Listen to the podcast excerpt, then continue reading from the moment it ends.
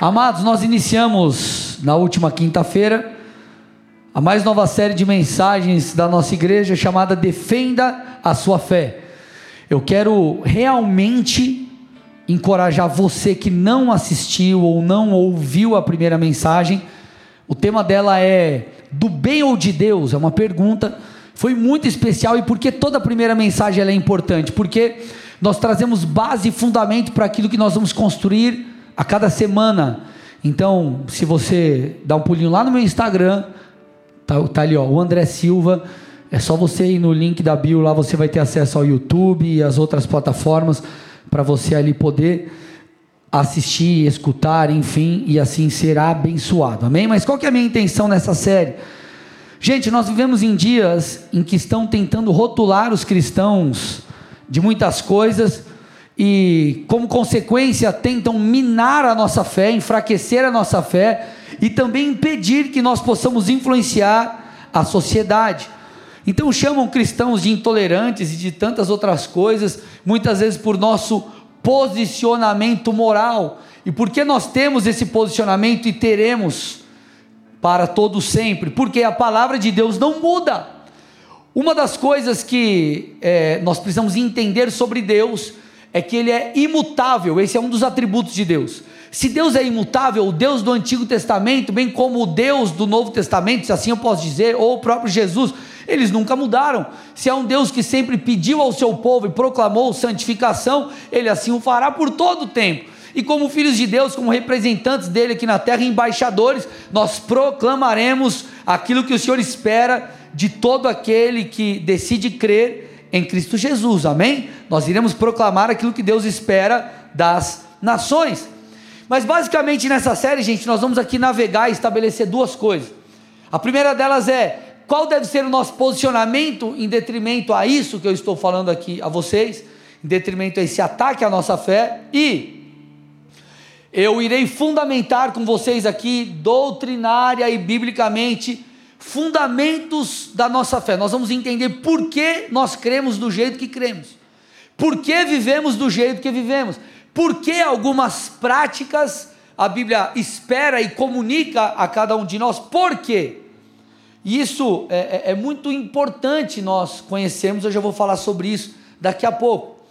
Né? Mas eu, o, que eu, o que eu preciso, só para dar um, um, não um spoiler, né? porque já foi, mas é deixar você com vontade de voltar e assistir a primeira mensagem, porque eu falo um pouco sobre defesa da fé, fundamento bem isso. Na primeira mensagem, eu disse o seguinte: nem tudo que é chamado de bom pela sociedade é de Deus.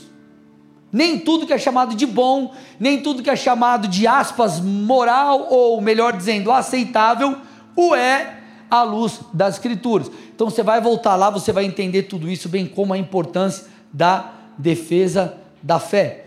Mas antes da gente avançar aqui no tema de hoje, que também é uma pergunta, né? O amor não fala nada, é uma pergunta.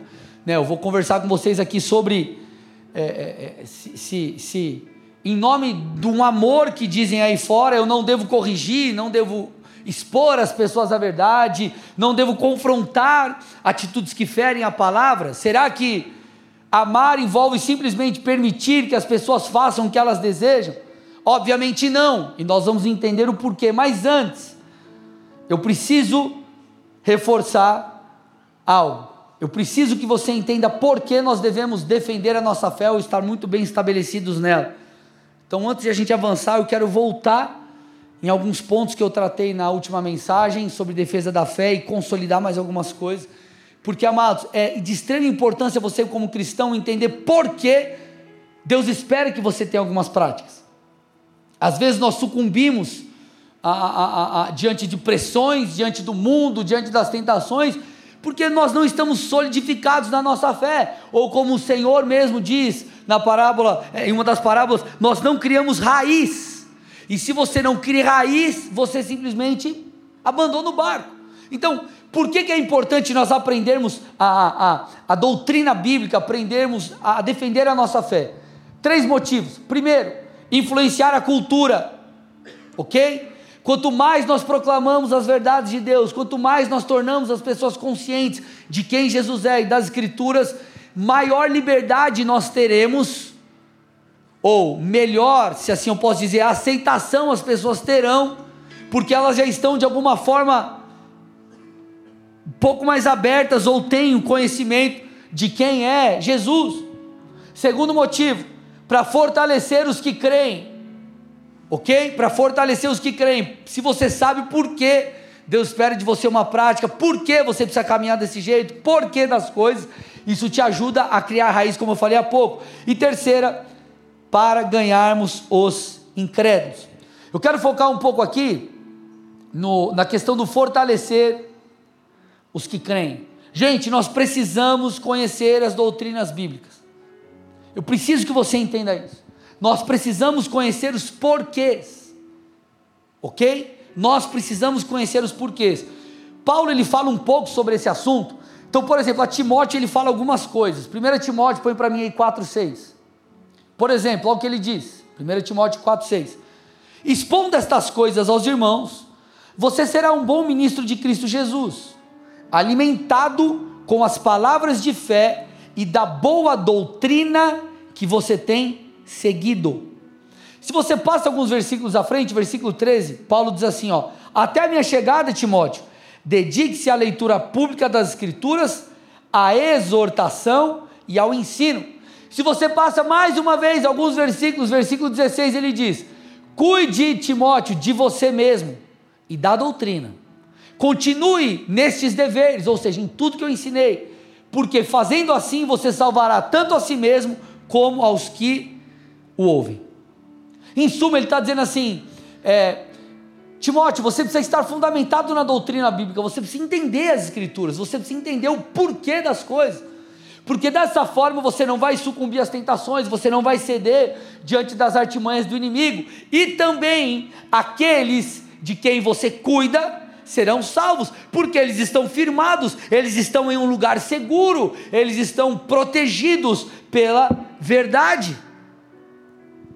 E por que, que eu preciso que você entenda? Porque assim, gente, muitas vezes num culto, ou uma leitura da palavra, enfim, ou buscando lá uma ministração na internet, nós procuramos, ou muitas vezes as pessoas procuram, ministrações que vão atingir as suas necessidades. Então você está meio para baixo, você põe lá, ministrações de fé. E não tem nenhum problema nisso, mas entenda onde eu vou chegar, tá? Você está meio, meio triste. Ministrações sobre alegria. E aí vem no culto, você quer, é como se fosse um culto personalizado para você. E às vezes nós buscamos coisas que vão ficar satisfazendo, entre aspas, entenda o contexto aqui, a nossa alma, e nós não estaremos solidificados em coisas que deveríamos. Porque por vezes nós buscamos ministrações, cultos, isso ou aquilo, como se fosse uma caixinha de promessa. O que, que eu preciso hoje? Você vai lá e pega.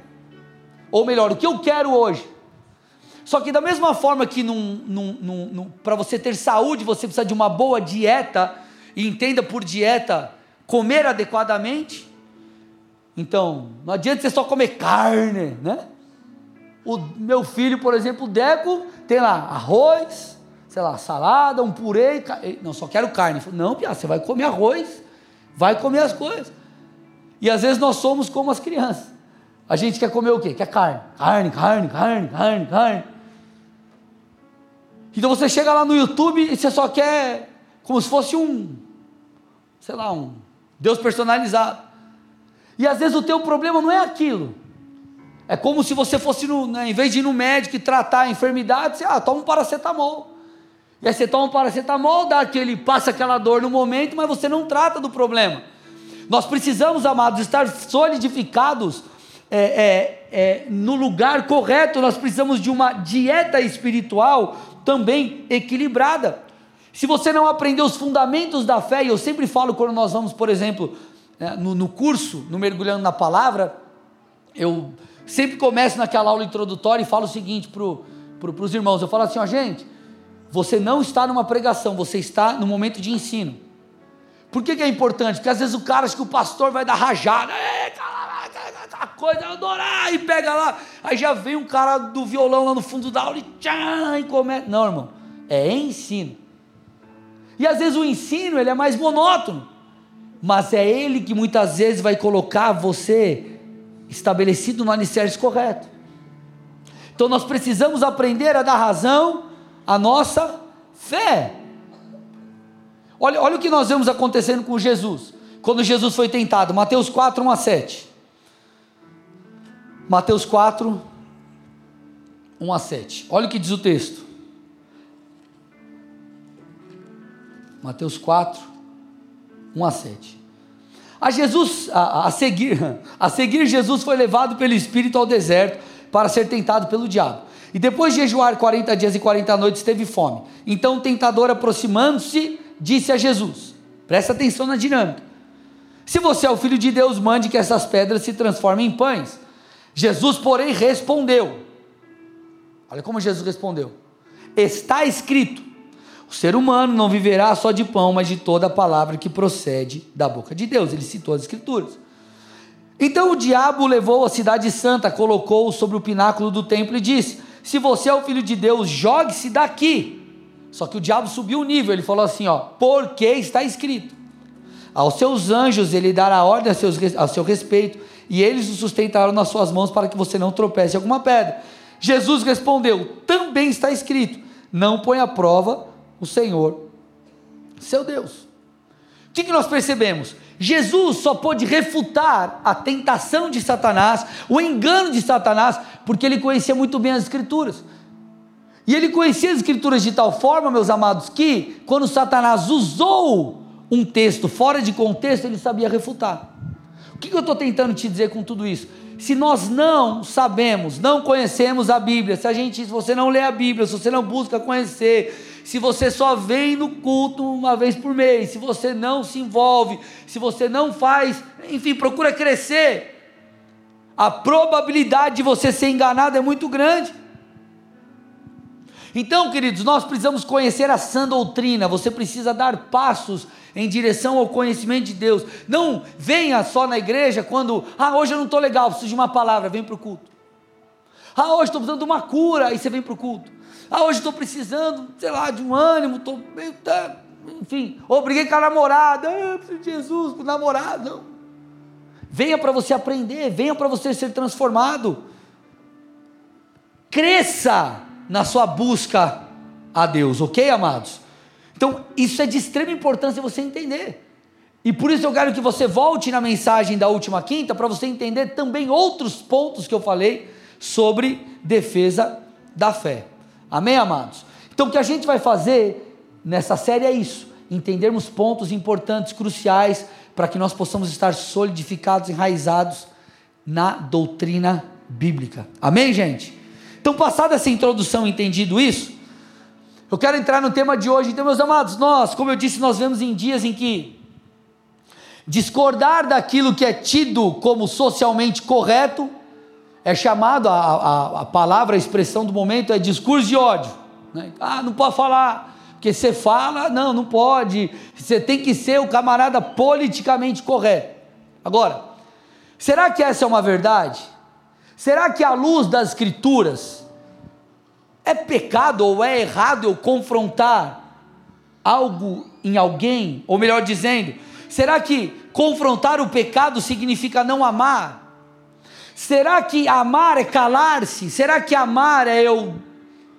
Ah, não, deixa essa pessoa de lado porque ela é assim, ela gosta disso. Será que isso é respeito? Será que isso é amor ao próximo? Ou será que isso está errado? O que a Bíblia fala sobre isso?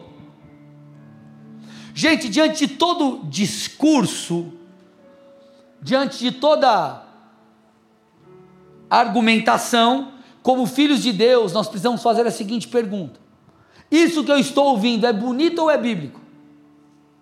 Tal discurso é apenas belo ou ele é bíblico? Obviamente que muitas vezes o discurso bíblico, ele é lindo. Quantas vezes talvez você não se pegou lendo as escrituras falando, Deus é maravilhoso, que palavra bela, que palavra de esperança, uau! Muitas vezes o discurso bíblico é bonito, mas nem sempre ele é belo, nem sempre o será. Agora, por mais que não seja belo, são palavras de vida. E quando eu falo de belo, gente, eu falo de não ser agradável aos olhos. Quem é que gostou assim, se amou de paixão, assim, aquela coisa ficou feliz? Quando o teu chefe, ou teu líder, ou papai e mamãe, quando você era menor, te deu aquela dura que você falou, mas meu Deus do céu, quem ficou feliz? Falou, meu Deus, que coisa maravilhosa. Mas é muitas vezes isso que produziu em você vida, que formou você, que trabalhou no seu caráter, que transformou, fez você quem você é. Então são as palavras, meus amados, de correção que geram em mim e você vida. Teve um autor que escreveu um livro muito legal, eu recomendo vocês lerem, chamado Geração Não Me Toque acho que tem na lojinha lá um livro muito legal, um tal de André Silva, que eu falo um pouco sobre o vitimismo, e o vitimismo é um problema cultural. E quando você pega aqui as cartas de Paulo, por exemplo, a carta de Paulo aos Efésios, ele fala com maestria sobre isso. Quando você pega ali o capítulo 4, você vai perceber que Paulo ele começa no capítulo 4 de Efésios falando sobre a unidade da fé. Ele fala sobre os cinco ministérios, e ele diz o seguinte: ó, cada um dos, dos cinco ministérios é para edificação do corpo de Cristo. Só que ele reforça no versículo 14 algo muito interessante, para que não sejamos arrastados por ventos de doutrina. Ele diz assim: ó, para que não mais sejamos como crianças, arrastados pelas ondas e levados de um lado por outro por qualquer vento de doutrina pela artimanha das pessoas, pela astúcia com que induzem ao erro. Então presta atenção no que ele está dizendo, gente. Olha o que ele está dizendo. Ele está dizendo assim, ó, tome cuidado para que você não seja levado de um lado para o outro por qualquer vento de doutrina, através das artimanhas, através das mentiras, e muitas vezes essas mentiras, elas vêm com discursos bonitos. Não, isso aqui é belo, isso aqui é lindo, mas a pergunta que você tem que fazer é: isso é do bem, aspas, ou é de Deus? Por mais que isso seja moralmente aceitável, isso é de Deus? Eu falei sobre isso na última mensagem. Por exemplo, se você falar com a sua avó, com a sua bisavó, ela vai falar para você que divórcio era algo terrível. Hoje o divórcio, infelizmente, é algo aceitável. Ah, mas não dá nada. Não dá nada para você. Na Bíblia dá, dá e muito. Vocês estão aqui comigo ou não? Então ele está dizendo: ei, tome cuidado para que você não fique sendo levado de um lado para o outro por, por, por mentiras, para que você não seja induzido ao erro. E na sequência ele fala sobre o amor. Versículo 15 ele diz: Mas seguindo a verdade em amor, cresçamos em tudo naquele que é a cabeça, Cristo. Então, sabe o que Paulo está dizendo? ele está associando a verdade ao amor. Ele está falando: tome cuidado com os discursos enganosos, tome cuidado com as artimanhas, tome cuidado com as mentiras. Isso vai levar você e eu, vai nos levar para o buraco. Tome cuidado, você precisa conhecer a verdade. Então ele segue, seguindo a verdade em amor, cresçamos. Então o amor está associado à verdade. Deixa eu te falar uma coisa, irmão. Eu não posso, você não pode, nós não podemos amar sem respeitar a verdade. E qual é a verdade? A palavra de Deus. Então, se você mente, se você está vivendo com base numa doutrina contrária à palavra, isso não é a verdade, isso não é logo, não é amor. Paulo falando aos Romanos, ele fala assim: ó, existem aqueles que distorcem e tornam a verdade em mentira, ou melhor, tornam a mentira em verdade. Então Paulo está repreendendo, ele fala assim: as pessoas tornaram a mentira em verdade, o que era mal em bem. Por quê? Para que elas sejam colocadas no trono, para que o seu eu seja adorado, para que as suas vontades sejam feitas. Então, se você bate nas costas de alguém e fala: Nossa, que legal, que lindo, e eu falo assim porque eu te amo, eu quero o teu bem, negativo. A palavra de Deus é a verdade. Então eu só amo se eu falo a verdade. Por isso que a continuação do texto diz: Por isso, deixando, versículo 25, a mentira, que cada um fale a verdade com o seu próximo, porque somos membros do mesmo corpo. Ele está dizendo, nós fazemos parte do mesmo corpo. Então eu preciso deixar a mentira de lado, eu preciso falar a verdade, ainda que a verdade não seja agradável aos ouvidos. Então Paulo confronta aqui a igreja de Éfeso, ele confronta e traz uma sã doutrina. Por quê? Porque ele de fato os amava. Sabe qual é o grande problema, amados, nos dias de hoje? Nós buscamos aceitação, nós não buscamos andar na verdade. Eu vou repetir: as pessoas buscam aceitação, ainda que seja caminhar por uma mentira. Ah, não, se eu sou aceito, eu sou aceito aqui no grupinho, não importa se eu faço algo errado, se eu faço algo, não importa se fere as escrituras, eu sou aceito.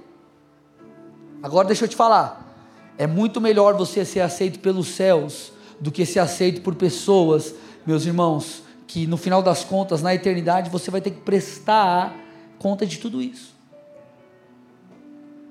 Então é melhor você ser aceito pelos céus então nós não podemos, meus amados, transformar ou aceitar a transformação da mentira em verdade. Tanto é que nós vemos na sequência do capítulo, versículos 17 a 24 de Efésios 4. Isso, portanto, digo e no Senhor testifico. Então, preste atenção, ele está falando, gente, nós precisamos viver em unidade. Os cinco ministérios é para edificação do corpo de Cristo. Depois ele vem, ó, oh, abandonem a mentira, andem em verdade, siga a verdade, porque seguir a verdade é amar, é amar a Deus, falar a verdade é amar ao próximo. E aí ele continua aqui, ó, não vivam mais como os gentios, que vivem na vaidade dos seus próprios pensamentos, tendo o seu entendimento obscurecido, separados da vida que Deus concede por causa da ignorância em que vivem, pela dureza do seu coração Tendo se tornado insensíveis, eles se entregaram à libertinagem para, de forma desenfreada, cometer todo tipo de impureza. Mas não foi assim que vocês aprenderam de Cristo. Se é que de fato ouviram falar dele e nele foram instruídos, segundo a verdade, é, segundo é a verdade em Jesus. Quanto à maneira antiga de viver, vocês foram instruídos a deixar de lado a velha natureza, que se corrompe segundo desejos enganosos. Olha lá, e se deixam renovar no espírito do entendimento de vocês, e a se revestir da nova natureza criada segundo Deus em justiça e retidão, procedentes da verdade.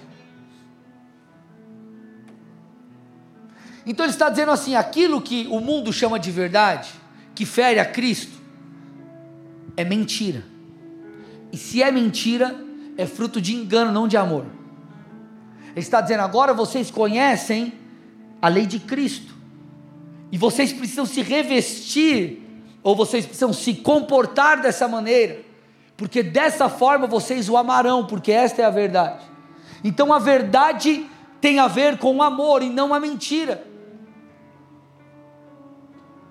Uma das coisas que você vai aprender na universidade, o que a cultura, uma das coisas que a cultura pós-moderna proclama é a verdade ela é mutável. Ou seja, ela muda, ela para cada pessoa ela é uma. Moralmente existe uma verdade, a verdade é a palavra de Cristo. O problema é que essa mentalidade as pessoas trouxeram para dentro da igreja e faz o que? Gera heresias como a hipergraça e todas essas coisas. Então nós precisamos entender o seguinte, meus amados, que o amor fala, o amor proclama, o amor confronta. Amar é falar, amar é confrontar, amar é não se calar. Não é como as pessoas falam, ah, não, não, não, você ama, então não fala nada, cara, tá tudo bem, cada um tem a sua verdade, cada um tem o teu jeito, cada um tem a tua maneira de viver, e tá tudo bem. Outros textos falam sobre isso, Provérbios 3,12, por exemplo.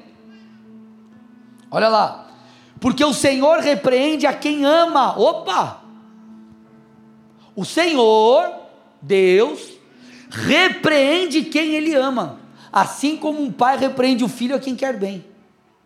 Mas não era o contrário, pastor? Se eu amo, eu respeito a opinião ou melhor, opinião, opinião não, né? Que nós temos que respeitar a opinião de todos. Mas se eu amo, eu aceito aquilo e tá, né? Tipo assim, tá tudo certo. Cada um tem as suas escolhas. Como cristãos, nós respeitamos as escolhas e a opinião de todos. Agora, nós temos o direito de proclamar aquilo que nós entendemos como verdade. Vocês estão comigo ou não? Ele está dizendo: o pai repreende o filho a quem ama. E essa cultura, ela, ela, ela, ela, ela se tornou intrínseca até os filhos de Deus, aqueles que andam em verdade. O cara vai lá e repreende. O pastor repreende a ovelha, o líder repreende o liderado, qualquer coisa. A pessoa fica brava. Ela, ela não recebe em amor. E acha que aquilo é um problema. A Bíblia está dizendo: o pai repreende ao filho quem ama. Isso é bíblico. O escritor de Hebreus, ele, ele fala de maneira incrível sobre esse tema, inclusive ele cita Provérbios. Olha lá, Hebreus 12, 5 a 11. Presta atenção nisso, que incrível esse texto. E vocês se esqueceram da exortação que lhes é dirigida como filhos? Filho meu, não despreze a correção que vem do Senhor, nem desanime quando você é repreendido por ele, porque o Senhor corrige a quem ama e castiga todo filho a quem aceita. É para a disciplina que vocês perseveram. Deus os trata como filhos. E qual é o filho a quem o pai não corrige? Mas estão sem essa correção, da qual todos se tornaram participantes, então vocês são bastardos e não filhos. Olha isso. Ele continua. Além disso, tínhamos os nossos pais humanos que nos corrigiam e nós os respeitávamos. Será que então não nos sujeitaremos muito mais ao Pai espiritual para vivermos?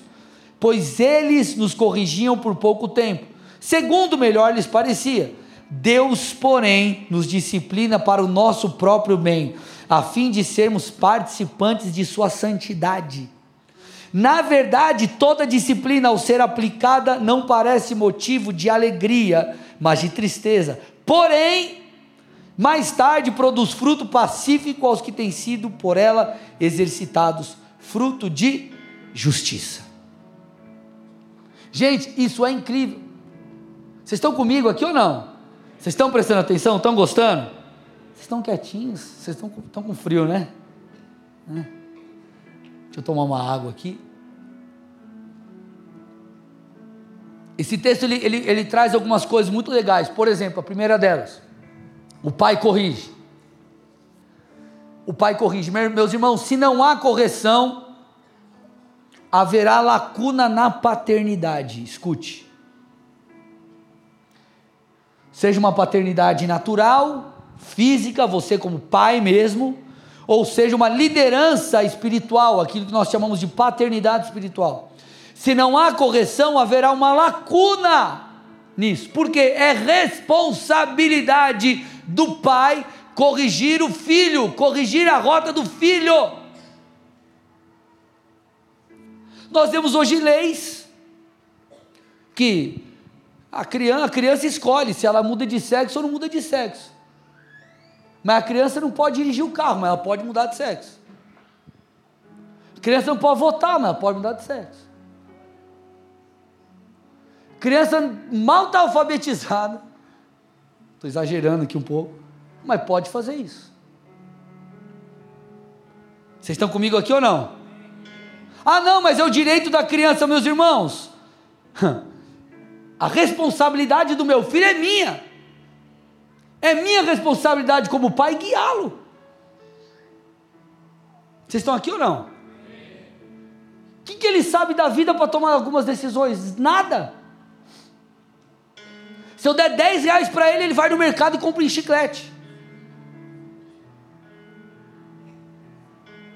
Então, o papel do pai é corrigir, é bíblico.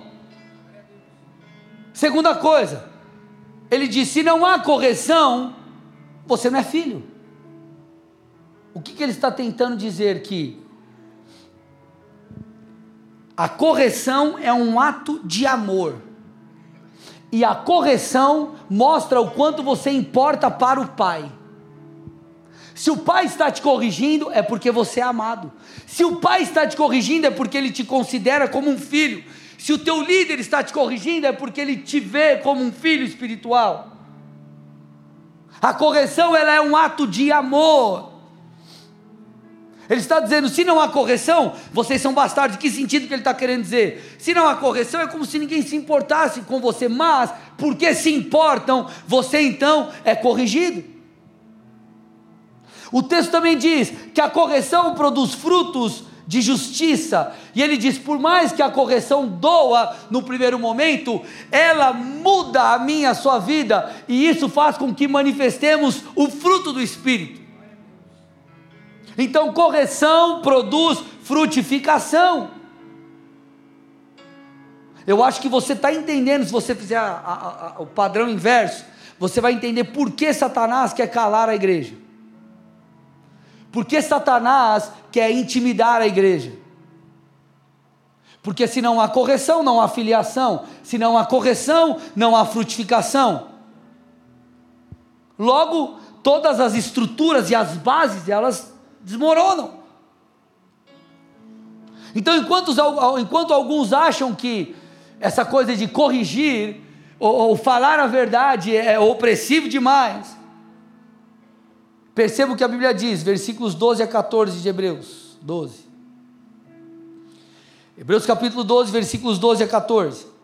Por isso, levantem as mãos cansadas e fortaleçam os joelhos vacilantes façam caminhos retos para os seus pés, para que o manco não se desvie, mas seja curado. Firmes na graça de Deus, procurem viver em paz com todos e busquem a santificação, sem a qual ninguém verá o Senhor.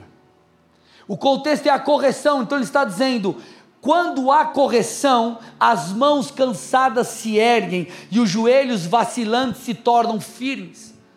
Ele está fazendo um paralelo aqui com um corredor. Então ele está dizendo: quando você é corrigido, você recupera as forças. Por quê? Porque alguém está te instruindo, alguém está mostrando que o caminho que você está seguindo é um caminho de morte. Então a disciplina, a, as leis, as, a, as regras de Deus, a lei de Deus, os mandamentos de Deus, são para o nosso bem.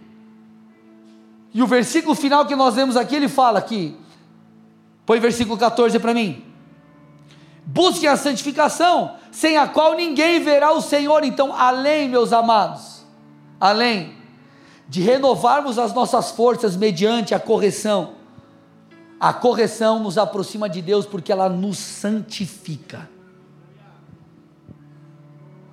A Bíblia fala muito sobre correção, por exemplo, Provérbios 27, 6. Leais são as feridas feitas pelo que ama, porém os beijos de quem odeia são enganosos. Uau!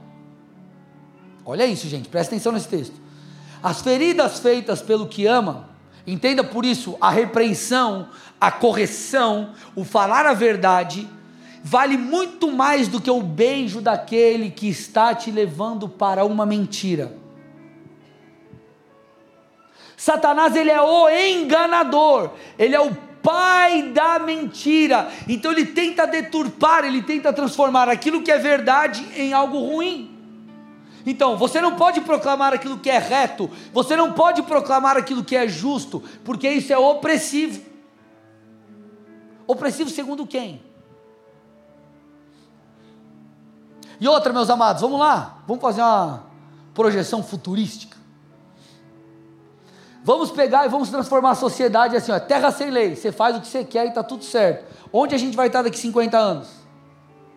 Não, é tudo lindo, maravilhoso. Irmãos, a Bíblia diz que a natureza carnal tem que ser crucificada.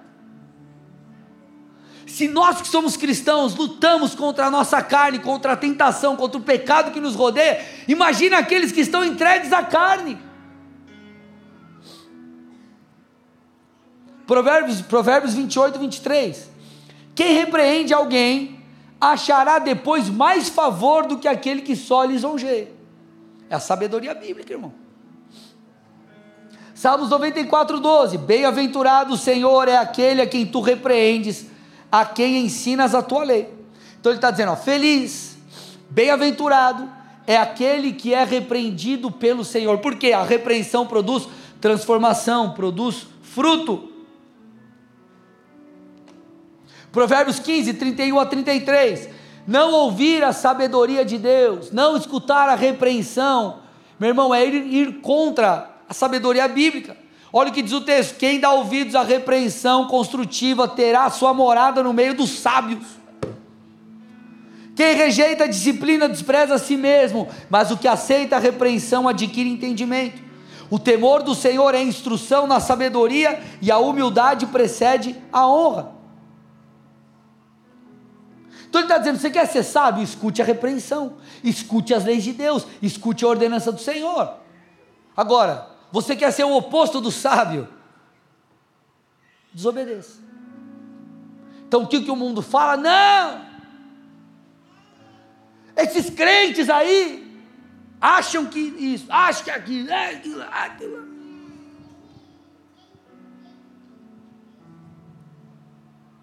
Eu vou por esse caminho.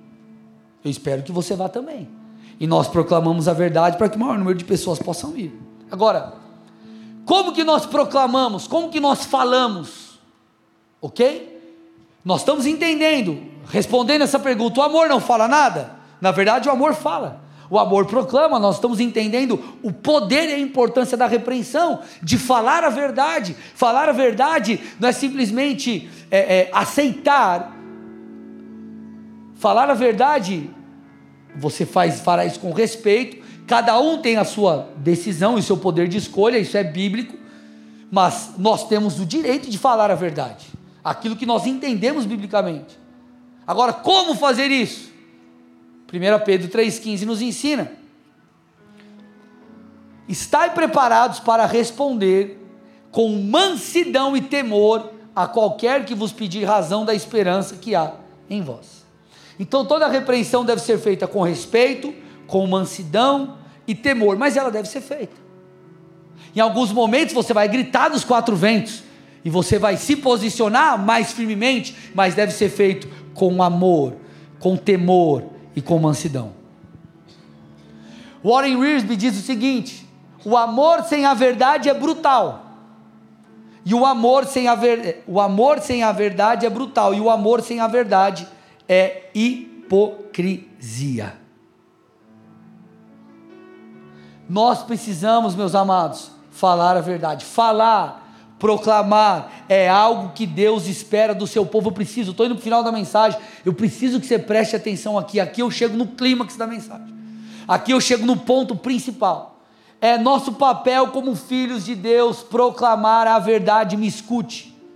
A fé, as verdades de Deus, elas não foram feitas apenas para você guardar e aplicar, elas foram feitas para ser anunciadas. Me escute. Elas foram feitas para ser anunciadas. Lembra que eu falei no começo o tripé da defesa da fé? Para fortalecer os que creem, para influenciar a cultura e para alcançar os perdidos. Gente, escute: a transformação de pessoas e a grande comissão depende da proclamação da verdade. Escute, tudo isso que nós temos vivido no nosso meio, a perseguição aos cristãos, o que, que isso envolve? Intimidação é um espírito. E nós não podemos, nós precisamos ser sábios, temos que falar em amor, com mansidão, mas temos que falar. Porque senão é uma intimidação para impedir o avanço do reino, e isso é necessário para que o reino de Deus alcance o maior número de pessoas possíveis. Mas, pastor, me prova na Bíblia. Vou te provar. Romanos 10, 14 e 15. Como, porém, invocarão em quem não creram? E como crerão naquele de quem nada ouviram?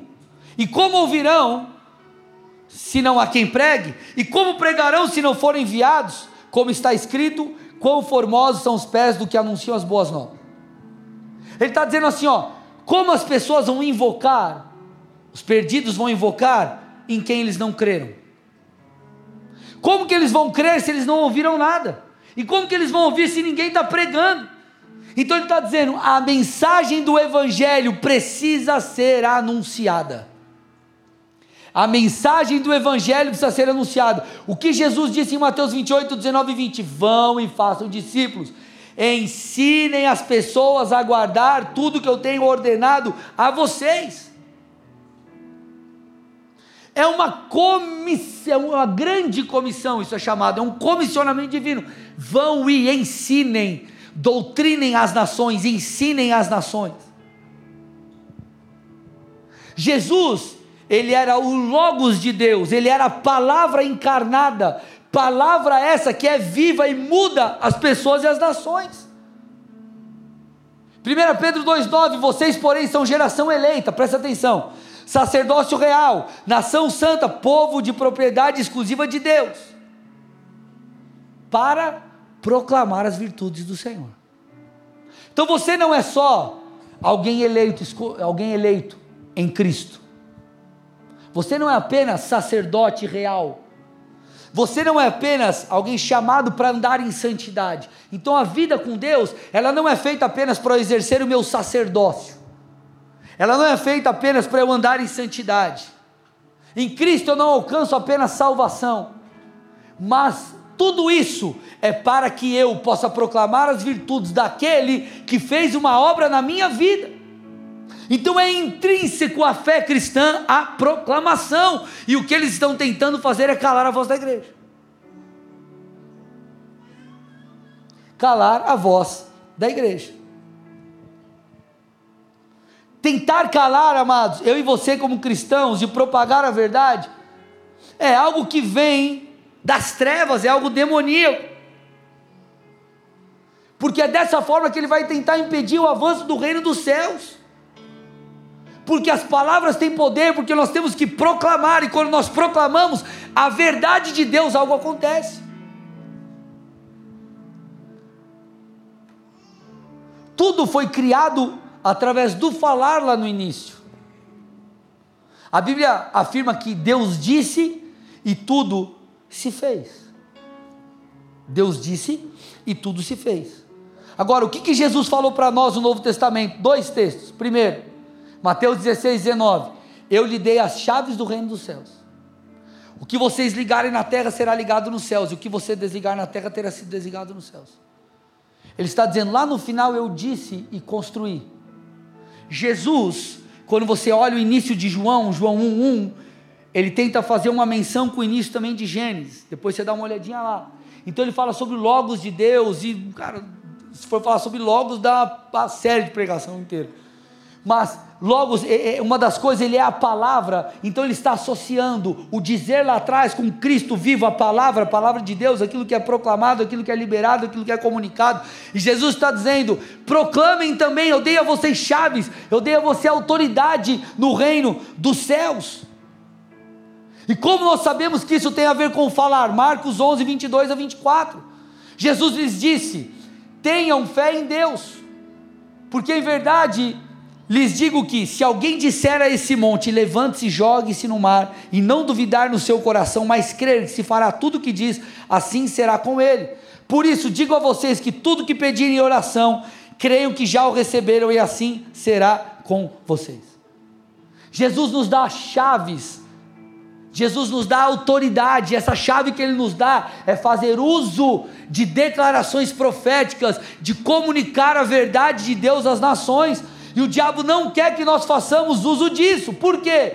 Porque as pessoas serão salvas pela proclamação do Evangelho. Pela proclamação. Então, não, não fala não, não precisa falar a verdade. Aí sabe o que vai acontecer? A gente vai pregar um Evangelho diluído. Aí você vai falar o quê? De um Deus que te renova, de um Deus que te fortalece, de um Deus que te abençoa. Mas sabe o que a Bíblia diz? Que a porta de entrada para o reino é o arrependimento. A porta de entrada para o reino é confessar Jesus como Senhor. Como que você vai desfrutar dos benefícios do reino se você não segue o Senhor? Se Cristo não é o teu Senhor. Agora, para isso tem que ter confronto. Para isso, a verdade tem que ser dita. Para isso, a voz profética precisa se levantar e proclamar com sabedoria, em amor, com temor, mas precisa ser dita.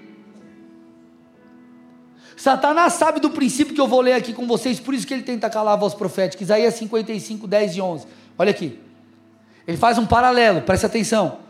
Porque assim como a chuva e a neve descem dos céus e para lá não voltam, sem que primeiro reguem a terra e a fecundem e a façam brotar para dar semente ao semeador e pão ao que come, assim será a palavra que sair da minha boca.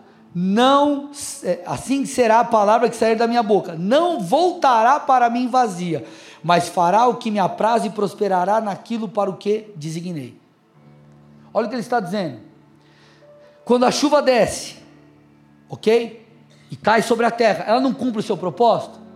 Ela rega, ah, tá lá, chuva cai, ela cai numa plantação, ela rega a plantação, ela cumpre todo o seu propósito. O Senhor está dizendo: quando a minha palavra sai, ela cumpre um propósito, ela não volta vazia. Por quê? Porque a palavra de Deus, ela quebra todo qualquer, ela desfaz, como diz o salmista, os cedros do Líbano, quebra toda qualquer autoridade. Quando a palavra de Deus é liberada, ela alcança os corações, ela produz fruto, ela produz arrependimento. A palavra de Deus tem poder e Satanás sabe disso. Então, quando a palavra é liberada, ele não pode conter o fruto daquilo que foi falado. Então, o que, ele faz? Ele tenta calar. Se eu falo e a palavra produz vida, se eu pregar, eu sei que, obviamente, as pessoas têm o livre-arbítrio para crer ou não, mas se eu prego, as pessoas têm a oportunidade de crer em Jesus elas têm a oportunidade de se renderem ao Senhor, elas têm a oportunidade de ajustar a sua vida, elas têm a oportunidade de alinhar a, a, a, o seu comportamento, o seu casamento, sua vida à luz das Escrituras e viverem a plenitude de Deus. Elas têm essa oportunidade porque foi falado, porque foi proclamado. Então Satanás tenta o quê? Calar calar, calar a proclamação da verdade. Agora tem essa, essa, esse papo furado aí de, ah, tem que atualizar a Bíblia, que a Bíblia, sei lá o que, tem que atualizar nada, irmão. A Bíblia é a Bíblia, a palavra de Deus é a verdade. Se você quer que atualize, é porque está confrontando o seu pecado e você não aguenta o tranco. Essa é a verdade. Falando né, de pessoas que, ah, tem que atualizar. Tu não aguenta o tranco. Então eles tentam, a estratégia de Satanás é imputar nas mentes, nos corações que amar é não falar. Amar é simplesmente aceitar. Por quê? Porque Satanás sabe o poder da proclamação da verdade das Escrituras. Eu estou terminando. Gente, Deus leva isso tão a sério que nós vemos Zacarias, pai de João Batista, pai de João Batista ficando mudo, porque ele fez declarações contrárias à vontade de Deus. Ele ficou mudo até que a promessa se cumprisse. Olha isso.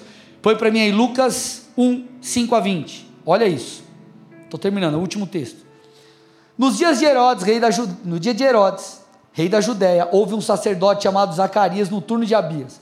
A mulher dele era das filhas de Arão e se chamava Isabel. Ambos eram justos diante de Deus, vivendo de forma irrepreensível em todos os preceitos e mandamentos do Senhor. Eles não tinham filhos, porque Isabel era estéril, olha lá e os dois já tinham idade avançada. E aconteceu que enquanto Zacarias exercia o sacerdócio diante de Deus na ordem do seu turno, coube-lhe por sorteio, segundo o costume sacerdotal, entrar no santuário do Senhor para queimar o incenso. Durante esse tempo, toda a multidão do povo permanecia na parte de fora orando. E eis que apareceu a Zacarias um anjo do Senhor em pé à direita do altar de incenso. Ao vê-lo, Zacarias ficou assustado e o temor se apoderou dele. O anjo, porém, lhe disse: Não tenha medo, Zacarias, porque a sua oração foi ouvida. Isabel, sua esposa, dará à luz a um filho, a quem você dará o nome de João. Você ficará alegre e feliz, e muitos ficarão contentes com o nascimento dele. Pois ele será grande diante do Senhor, não beberá vinho nem bebida forte, será cheio do Espírito Santo, já desde o ventre materno ele converterá muitos dos filhos de Israel ao Senhor, seu Deus.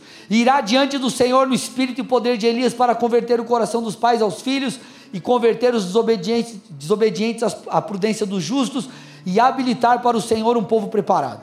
Então Zacarias perguntou ao anjo: Olha lá, como terei certeza disso? Pois eu sou velho e a minha mulher também já tem idade avançada. O anjo respondeu: Eu sou Gabriel, que estou a serviço de Deus e fui enviado para falar a você e lhe trazer essa boa notícia. Todavia, você ficará mudo e não poderá falar até o dia em que estas coisas vierem a acontecer, porque você não acreditou nas minhas palavras, as quais no devido tempo se cumprirão. O Senhor não dependia das palavras ou não de Zacarias para cumprir aquilo que ele queria fazer. Mas é um princípio espiritual que nós aprendemos aqui. Ele está dizendo: a sua palavra, ela edifica ou ela derruba. E Satanás sabe disso. Então ele quer calar a igreja. Agora, você precisa falar isso em amor e em mansidão. Agora, como você vai falar se você não conhece as Escrituras? Como você vai permanecer firmado no Senhor se você não entende o que a Bíblia diz? Meus amados, nós precisamos estar firmados na sã doutrina. Nós precisamos estar firmados na sã doutrina. Se lembre dos textos iniciais que nós lemos. Paulo falando a Timóteo: seja alimentado com a, a, a doutrina que você tem seguido, dedique-se à exortação, ao ensino, cuide de você, Timóteo, cuide da doutrina, e a partir do momento que você conhece, propague, meus irmãos. Porque a palavra de Deus é viva. Às vezes as pessoas ficam assim, mas pastor, como que eu vou evangelizar meu amigo? Ah, eu, eu não sei direito as coisas, irmão. Fala aquilo que Jesus fez na sua vida. Compartilha, cara, eu cheguei, eu era assim, Deus fez isso na minha vida, conta a sua história. Fala que Jesus é bom, conta das experiências que você teve com Ele. Proclame essa verdade, porque da sua boca sairá vida. Nós não podemos nos calar, pois o amor não é mudo. Eu vou repetir: nós não podemos nos calar, porque o amor não é mudo. O amor fala, o amor não se cala. Feche seus olhos e curve sua cabeça em nome de Jesus.